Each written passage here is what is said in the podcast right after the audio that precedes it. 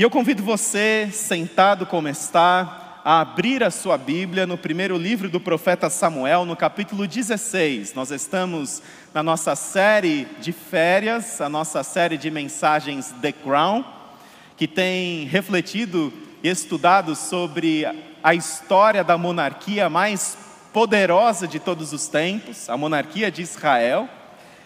E hoje nós chegamos em 1 Samuel capítulo 16.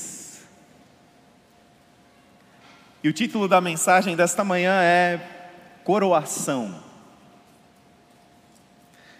O Senhor disse a Samuel: Até quando você irá se entristecer por causa de Saul? Eu o rejeitei como rei de Israel. Encha um chifre com óleo e vá a Belém.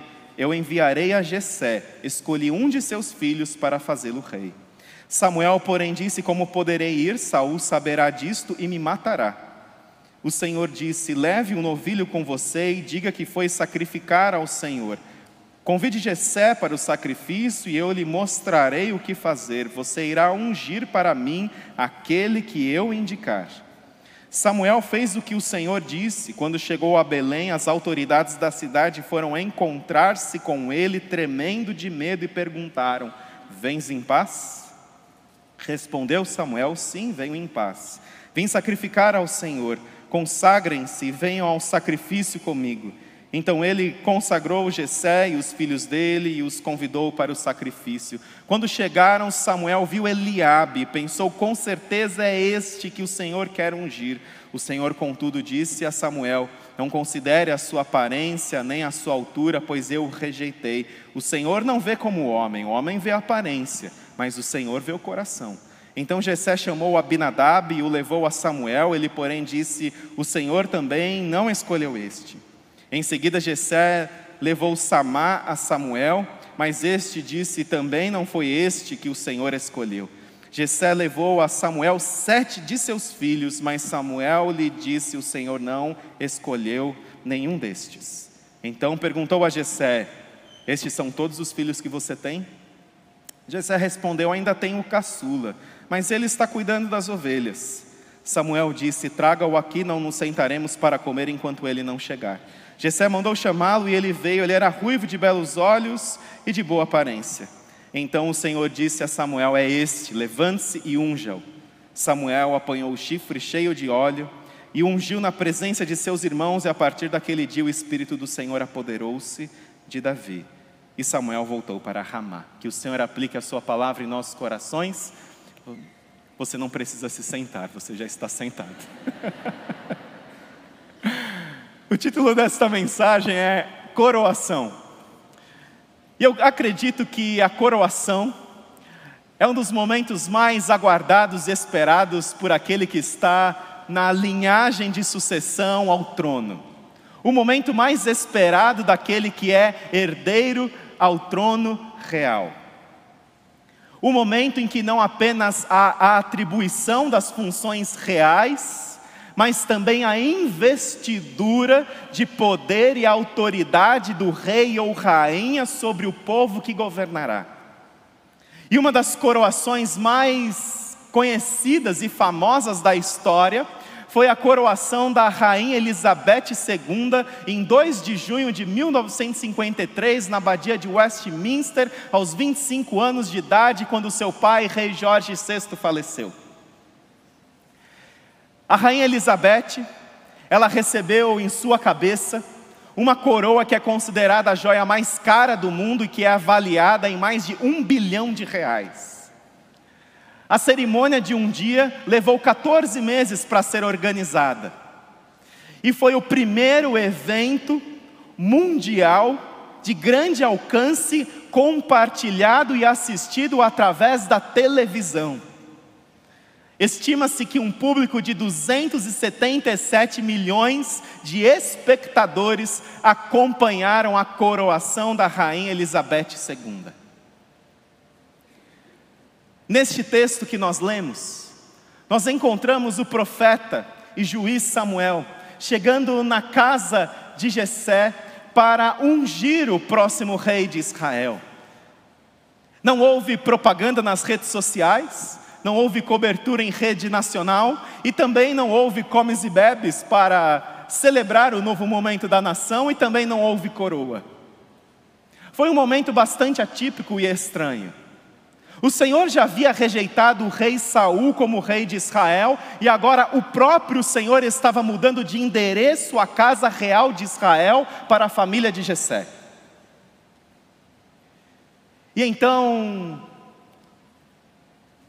Samuel recebe do Senhor a ordem, que está lá no verso 1, no capítulo 16. O Senhor disse a Samuel: Até quando você irá se entristecer por causa de Saul? Eu o rejeitei como rei de Israel. Encha um chifre com óleo e vá a Belém. Eu enviarei a Jessé, escolhi um de seus filhos para ser rei. Então Samuel vai até Belém. E quando Samuel chega em Belém, as autoridades daquela cidade, elas tremem de medo, elas ficam cheias de medo, por encontrarem o maior juiz e o maior profeta de Israel na sua cidade. Será que eles estavam encrencados? Será que Samuel veio com uma palavra de advertência do Senhor para eles, para a cidade? Então, cheios de medo, eles perguntam a Samuel: Vens em paz? Samuel tinha muito claro na sua mente qual era a sua missão. Era escolher um dos filhos de Jessé para ser o próximo rei de Israel. E vamos tentar imaginar essa cena. Porque eu imagino Jessé organizando a apresentação de seus filhos como num desfile militar. Eu imagino Jessé chegando para eles e dizendo assim: pessoal, lave o cabelo, toma banho, passe perfume, faz um bochecho aí com listerine, porque Samuel ele vem na nossa casa e ouvi dizer que ele vai ungir um de vocês para ser o próximo rei de Israel. E então eles se arrumam, eles colocam a melhor roupa, eles são colocados ali na ordem tal qual eles nasceram, e quando Samuel chega, ele dá de cara com Eliabe. E Eliabe seria a escolha mais lógica. Ele era o filho mais velho, ele tinha o direito da primogenitura. Eu imagino Eliabe como aquele tipão, alto, forte, bonito, excelente partido. E então Samuel pensou: com certeza é este, mas aí ele ouviu do Senhor: não é este que o Senhor escolheu. O homem vê a aparência, o Senhor vê o coração. O próximo da fila, como candidato ao trono de Israel, é Abinadab. Ah, Abinadab chega com seu terno italiano, cabelo cheio de gel, sapato de couro de crocodilo. E ele então pensa: ah, alguém que se veste bem, ele então é o próximo rei de Israel. E o Senhor disse: não, não é não é ele, não é Abinadab. Então chega Samá. Samá, ele foi aprovado com louvor na, no curso mais difícil da Universidade de Belém da Judéia. E ainda Jessé sussurra nos ouvidos do profeta Samuel: foi orador da turma. E então ele pensou: ah, com certeza é Samá. Mas ele ouviu do Senhor: não, não é Samá. Sete filhos de Jessé passam pela avaliação de Samuel e Samuel ouve sete nãos do Senhor. Então Samuel faz a pergunta que séculos mais tarde vai revirar a madrasta da Cinderela, que é a pergunta: são todos estes filhos que você tem? Você tem certeza que são todos estes filhos? Que você tem? E então Jessé diz: Eu tenho o caçula ainda, mas ele está cuidando das ovelhas. É interessante que Jessé apresenta seu filho caçula com um mas. Já pensou nisso? Eu tenho um filho, mas se eu quisesse que ele você o conhecesse, eu já teria convidado a visita do profeta e do maior profeta e do maior juiz da história de Israel era, uma, era o maior acontecimento social de Belém das últimas décadas. E se Jessé quisesse que Samuel conhecesse Davi, ele já teria mandado chamar Davi. Jessé o descreve como caçula. E a palavra no hebraico usada para caçula não é apenas aquele mais novo, mas indica uma posição na escala hierárquica dos filhos de Jessé, Davi é aquela criança, aquele adolescente desacreditado, descredenciado, que ninguém daria nada por ele, e ele está cuidando das ovelhas do seu pai numa das funções hierárquicas mais inferiores de Israel naqueles dias. E ele apresenta o seu filho com um mas. Ah, eu tenho um filho, mas, mas ele não é como Abinadab, como Samai. Eu acho que não vale nem a pena você conhecê-lo. Ele está cuidando daquelas ovelhas lá, ele fica naquele pasto o dia inteiro. Mas Samuel insiste, diz que ninguém iria comer, até que Davi fosse trazido para que ele o conhecesse. E Davi, ele então chega. E imagina o Davi chegando, todo descabelado, com aquela roupa de semanas fora de casa, com aquele cheiro de ovelha, e então todos olham para Davi e comparam Davi com Abinadab, com Eliabe, com Samar, e então Samuel ouve do Senhor: é este, levante-se e unja-o. E então, diante dos olhos de incredulidade, desconfiança de todos e principalmente dos seus irmãos e do seu pai, Samuel unge Davi como próximo rei de Israel. O que você faria se você encontrasse uma autoridade, você estivesse num local, num restaurante, num hotel, e uma autoridade muito importante que você admira, ou alguém muito famoso que você também admira, estivesse naquele mesmo local onde você está? Eu não sei você, mas eu tentaria puxar um papo, tirar uma foto, postar nas redes sociais. Eu imagino que desde a chegada de Samuel em Belém, as pessoas pressionaram Samuel. E também bajularam Samuel. Ah, encheram Samuel de perguntas: como é que era ser juiz, como é que era ser profeta, como é que era dar palavras de ordens até mesmo para o rei Saul. Samuel era poderoso, Samuel era muito conhecido e extremamente famoso como a voz de Deus para a nação de Israel. Eu imagino até que algumas pessoas devem ter desconfiado da presença de Samuel ali, e muitos pais também devem ter levado seus filhos para que Samuel conhecesse, porque se não colasse eles serem reis, pelo menos arquivista real, porteiro real, cozinheiro real. Eu imagino os pais levando seus filhos para de repente descolarem uma missão importante para seus filhos também. E onde estava Davi nesse tempo todo? Enquanto Samuel estava sendo bajulado, enquanto os muitos pais, muito provavelmente, estavam levando seus filhos para que o profeta conhecesse, onde estava Samuel? Samuel estava cuidando das suas ovelhas. Talvez Davi, Davi estava cuidando das suas ovelhas. Vocês estão prestando atenção. Eu ouvi um murmurinho, pensei, falei alguma coisa que não devia. Davi estava cuidando das suas ovelhas. E então, Davi, que naquele, talvez ele até soubesse que Samuel, ele estava ali em Belém. Mas Davi, ele fica na sua. Davi, ele não vai bajular Samuel. Davi, ele não vai tentar descolar um cargo, uma função ali no reino de Israel. Ele simplesmente fica na sua. Vitor Hugo, ou Vitor Hugo, o importante estadista e poeta francês do século XIX, ele disse algo muito importante e muito interessante nesse texto: que nada é tão poderoso como uma ideia cujo tempo chegou. E aqui não era simplesmente uma ideia, aqui era uma ideia de Deus. Nada é tão poderoso como uma ideia cujo tempo chegou. A ideia de Deus era Davi ser o próximo rei de Israel. E é interessante que outro momento definidor da vida de Davi, também Davi lidou de forma extremamente despretensiosa, que foi a sua luta contra Golias. Davi era criança desacreditada, descredenciada, passada para trás. Os seus irmãos vão ser soldados do rei Saul e o que ele faz? Ele é o delivery boy.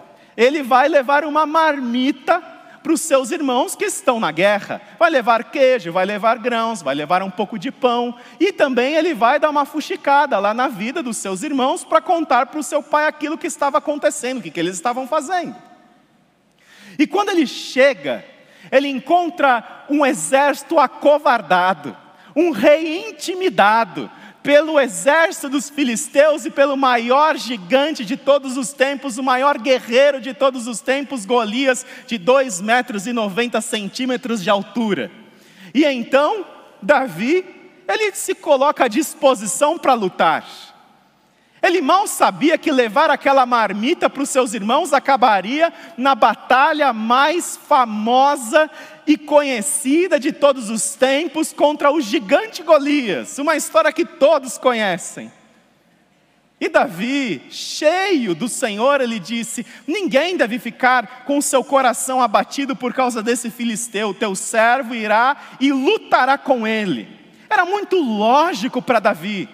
Ninguém deveria ter medo dos filisteus ou ter medo do gigante Golias. E ele se coloca à disposição para lutar. De uma forma extremamente despretensiosa, ele nem imaginava que aquele dia acabaria numa arena com Davi, o pequeno Davi, sem qualquer armadura, sem capacete, sem espada, sem escudo, lutando contra o maior gigante, o maior guerreiro de todos os tempos. É interessante que quando a gente chega no Novo Testamento, nós encontramos um outro homem de Deus, também vivendo de uma forma muito semelhante como Davi.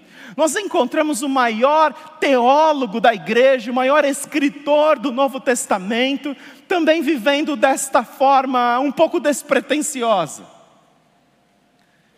O jovem Saulo era o maior perseguidor da igreja cristã, e com o encontro com Jesus na estrada de Damasco, para onde ele estava indo para prender os cristãos, de perseguidor, Saulo passa a pregador do evangelho. E Saulo então vai tentar se juntar com os apóstolos em Jerusalém, tadinho de Saulo, porque os apóstolos não acolhem o Saulo, eles não querem saber de Saulo.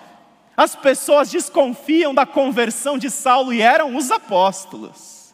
Eles não eram, eles não foram acolhedores com o jovem Saulo.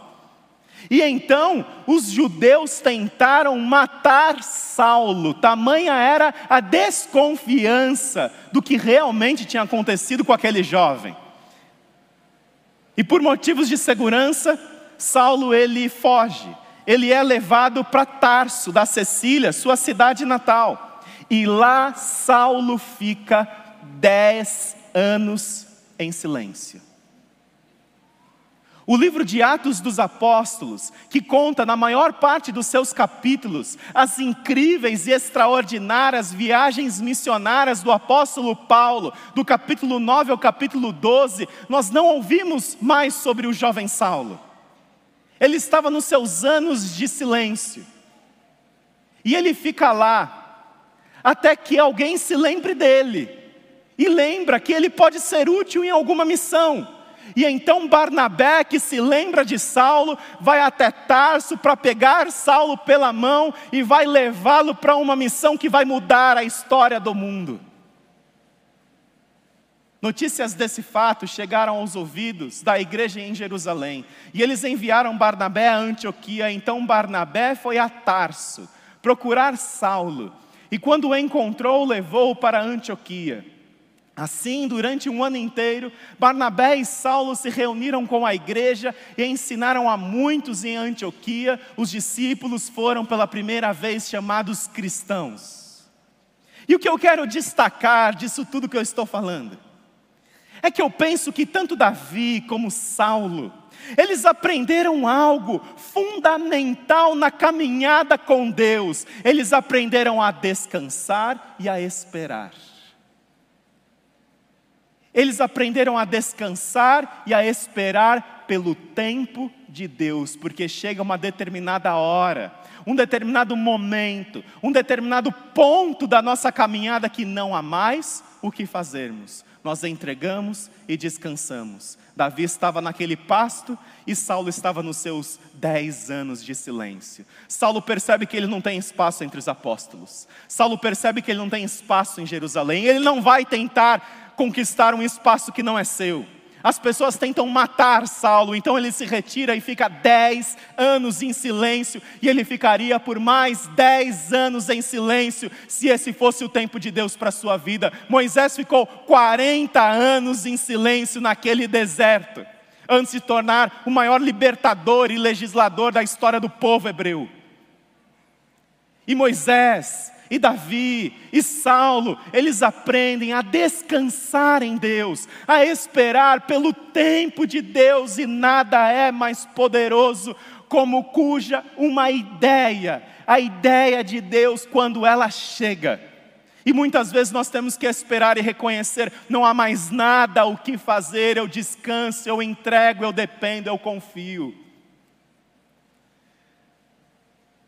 E aqueles dez anos de silêncio de Saulo, depois da sua conversão, muitos estudiosos da vida do jovem Saulo dizem que foram anos de silêncio, mas anos em que Saulo trabalhou muito, porque Saulo vai organizar boa parte das igrejas que depois, na primeira viagem missionária, ele passa para visitar. Saulo não ficou esperando passivamente. Esperar, descansar, confiar não é esperar passivamente. Não é simplesmente entregar os pontos, eu não faço mais nada. Há algo sempre que nós podemos fazer, e mesmo que seja orar, e a oração é poderosa. A oração de um justo é poderosa e eficaz. Se você não encontra mais soluções ou simplesmente o que fazer, ore, entregue a Deus. Espere, descanse. Talvez Deus tenha um tempo diferente, ou Deus quer desenvolver algo em você, para que quando a ideia de Deus chegue, você esteja pronto. Porque Davi, ele estava pronto para lutar com Golias. Davi se preparou para aquela batalha sem saber que estava se preparando para a maior batalha de todos os tempos. Ao cuidar daquelas desprezadas ovelhas, Davi tinha uma coragem, uma ousadia que nenhum soldado de Israel tinha no seu preparo acadêmico militar. Ele já tinha matado um urso, um leão, ele era corajoso, ele era ousado, ele sabia enfrentar feras e inimigos. Ele estava pronto para aquela batalha e por isso ele ouve com tanta. Por que eles estão falando isso que eu não posso lutar com Golias? Mas Davi, ele tinha algo a mais que aqueles soldados não tinham e não era só coragem. Davi tinha fé em Deus, porque aqueles anos solitários, naqueles pastos solitários de Belém, Davi conheceu um Deus que jamais nos deixa solitários. E ele então pôde confiar em Deus, aprofundar a sua fé no Deus de Israel, e quando ele chega para a luta, ele diz: Como é que um incircunciso filisteu desafia o Deus de Israel? Isso não pode ser assim. Eu vou lutar com ele, e sem armadura, sem espada, com algumas pedrinhas e uma tiradeira, ele vence o maior guerreiro daquela época, que era o gigante Golias. esperar, confiar. E talvez seja aquilo que Deus esteja querendo te dizer nesta manhã. Diante das situações de encruzilhada, diante das situações difíceis que você esteja enfrentando, o que Deus está querendo dizer para você é: espere, confie, confie no meu tempo. Eu sou soberano sobre a sua vida, eu sou o seu rei, eu sou o seu pastor. E talvez o que o Senhor queira dizer para você é: aquiete-se, pare de lutar e saiba que eu sou Deus. Aquiete-se, chega, chega de tentar chega de tentar, chega de, de, de lutar e, e agora se aquiete, espere um pouco. Faça alguma coisa dentro daquilo que cabe você fazer, mas talvez seja simplesmente você parar de fazer. E talvez seja simplesmente você dizer daqui para frente eu vou, eu vou orar e eu vou descansar no Senhor porque eu não encontro mais possibilidades de fazer isso com as minhas próprias mãos, eu dependo de Ti. Talvez Deus tenha te levado nesse beco sem saída, para que você desenvolva a sua dependência, para que Deus quebre a sua autossuficiência, de que tudo vem através do seu mérito, da sua força. Deus talvez tenha permitido você estar neste momento, para que você diga, para que você ouça do Senhor: parem de lutar, saibam que eu sou Deus, serei exaltado entre as nações, serei exaltado na sua vida. Agora é hora de entregar, não é desistir de lutar, é hora de entregar. Eu convido você a orar comigo neste momento.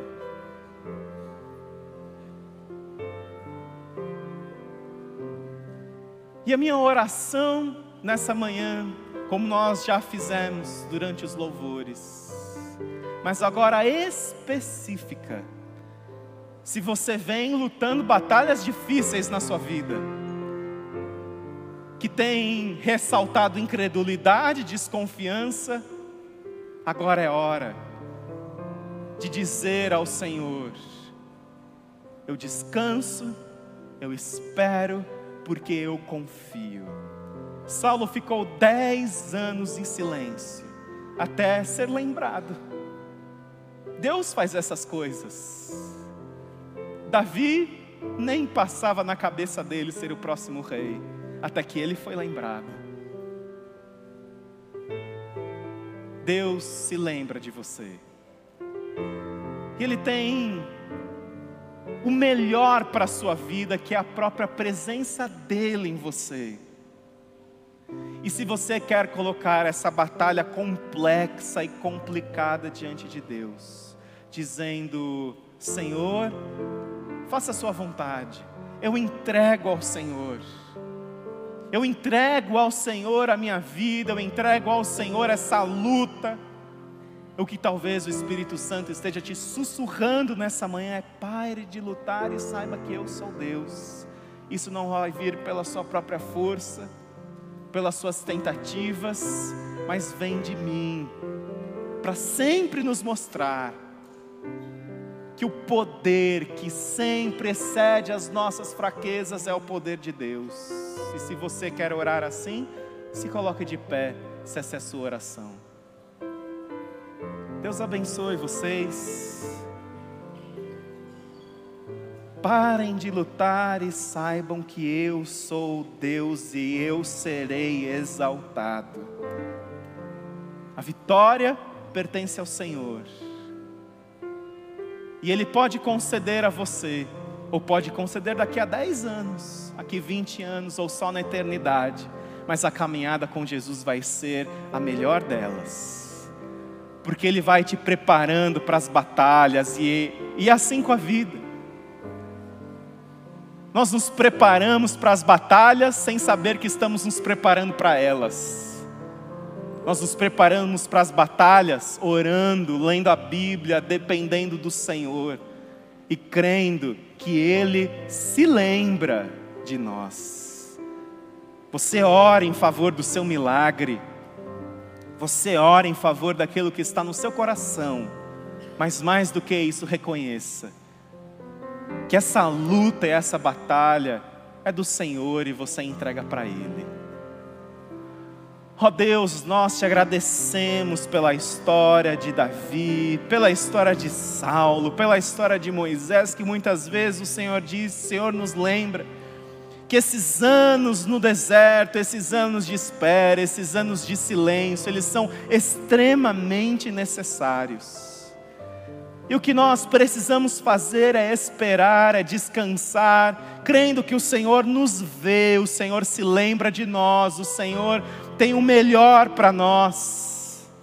E nada é tão poderoso do que a Sua presença nas nossas vidas e o seu tempo para nós porque há tempo de lutar, e há tempo de parar de lutar, há tempo de chorar, há tempo de rir, e nós cremos que o Senhor é Senhor dos tempos da vida.